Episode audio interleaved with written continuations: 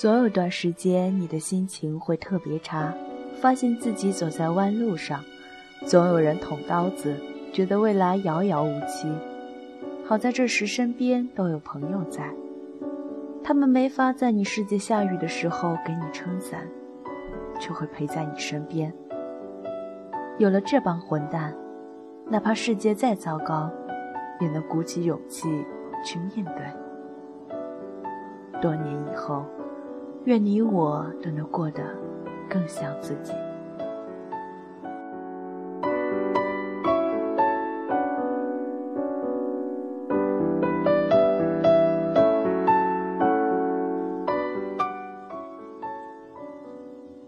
有阵子我很烦，烦躁到整夜整夜的睡不着觉。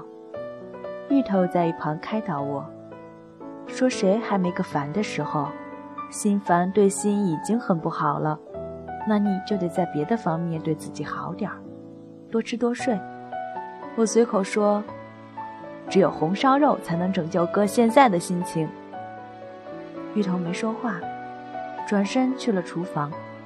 没多久，一盘红烧肉摆在我的面前，我愣了半天。芋头这时拿着菜刀过来说。你大爷的！我都做好端在你面前了，你还不吃啊？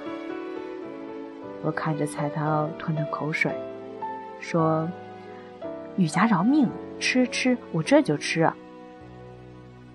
吃完感觉自己萌萌的，心情果然好了很多。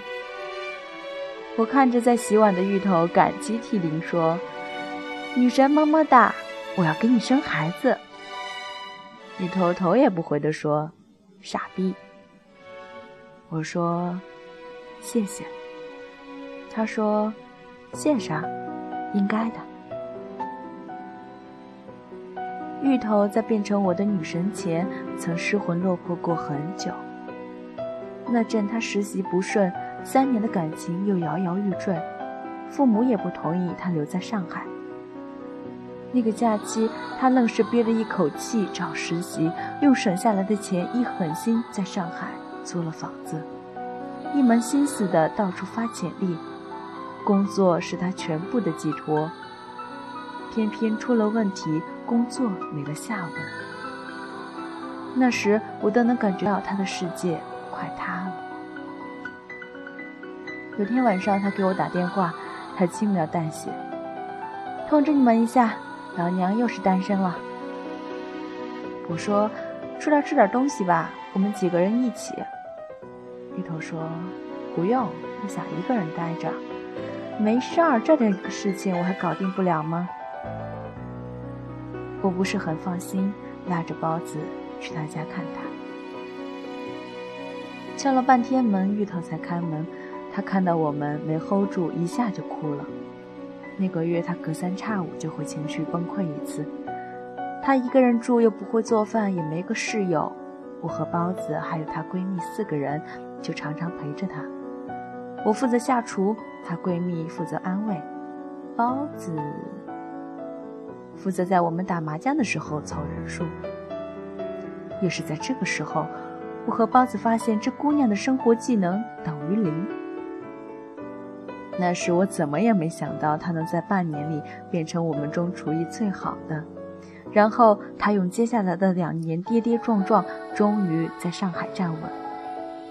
如今他过得很好，保持健康的习惯，又做得一手好菜，跟我的另一个好朋友小新谈起了恋爱。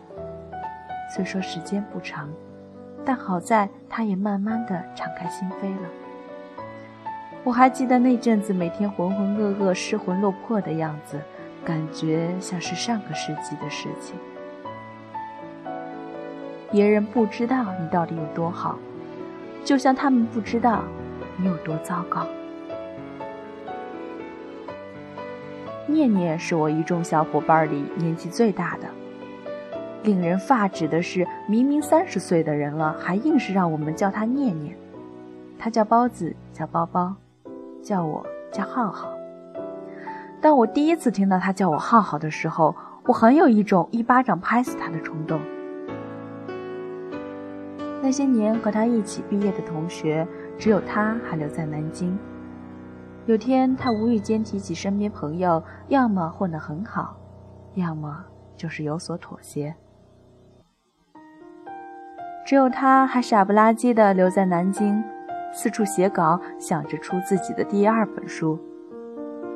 他的第一本书尤为失败，那是他积累了三年的东西，却被批得一塌糊涂。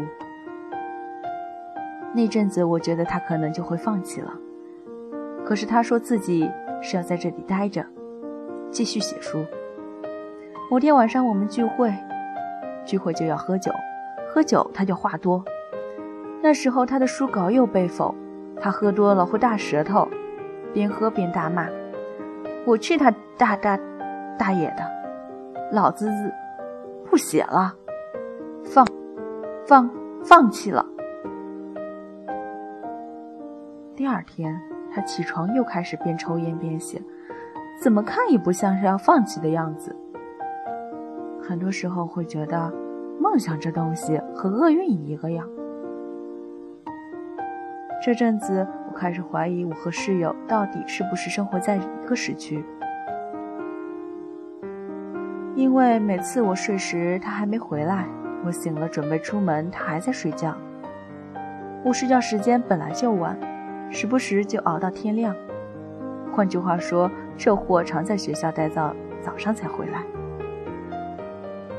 有时我和老林也会劝他，不要把自己的生命透支在这里，何必这么累？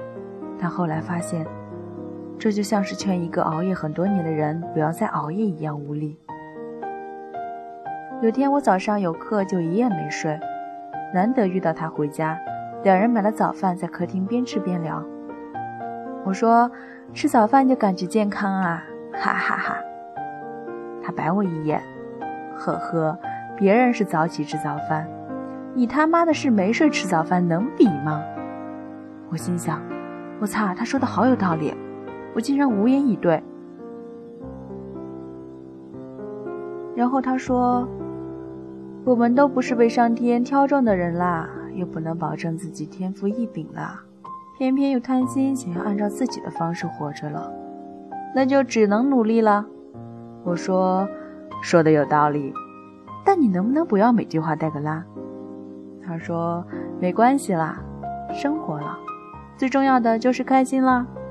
我心里一句我擦，终于忍住了掀桌子的冲动。这些都是我的好友。除了室友外，我跟他们一年只能见几次，但我知道，他们或是很久的好友。许久前，我觉得好友一定要有共同的目标，一定要生活在一起，最好隔三差五的能聚会见面。如今，我越发感觉到，我们生活的方式都开始不同，我们生活在不同的城市，彼此梦想中的世界都不一样。我们都找到了属于自己的生活节奏，这种节奏和他们全然不同，而我们又沉浸其中难以自拔。只是我明白，这些和友情是否疏远没有关系。